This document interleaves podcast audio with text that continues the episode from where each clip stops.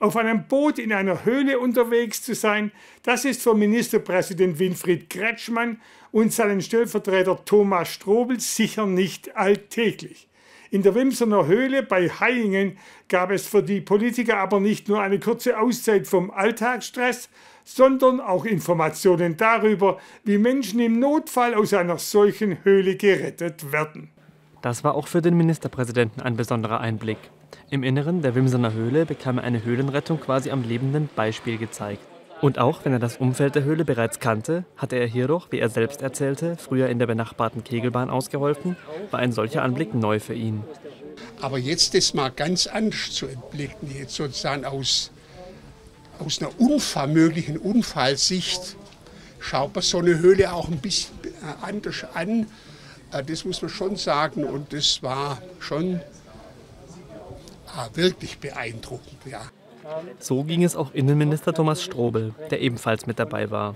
Ihn beeindruckten vor allem die Ausmaße, denen sich die Taucher in einer Höhle wie dieser aussetzen. Was ich äh, sehr, sehr eindrucksvoll fand und ich nicht wusste, war, dass äh, bei dem zweiten oder dritten Siphon die Taucher auf nahezu 60 Meter Tiefe gehen. Das ist gewaltig. Ich äh, bin selber Taucher, Siphons sind übrigens die Teile einer Höhle, die komplett unter Wasser stehen. Und auch wenn die Rettung des Tauchers am Montag natürlich nur gestellt war, so hatte man sich dennoch möglichst nah an einer echten Rettung orientiert. Diese laufe zumindest grundsätzlich immer ähnlich ab.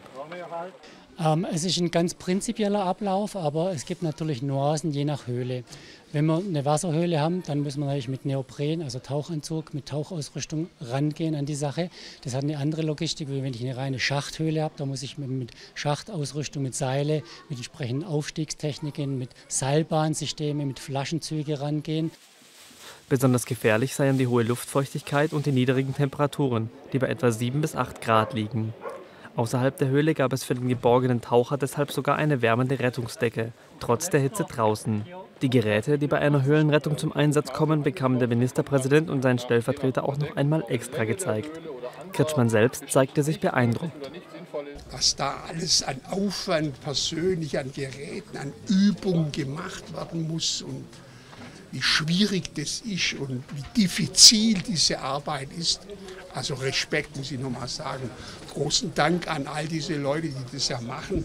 Dankbar waren übrigens beide Seiten. Denn auch wenn am Montag keine finanziellen Zugeständnisse gemacht werden konnten, so hatte es vom Land erst kürzlich neue Rettungsfahrzeuge gegeben. Diese gab es für Kretschmann und Strobel auch, als Erinnerungsstück in klein, bevor es zurück in den Alltag ging.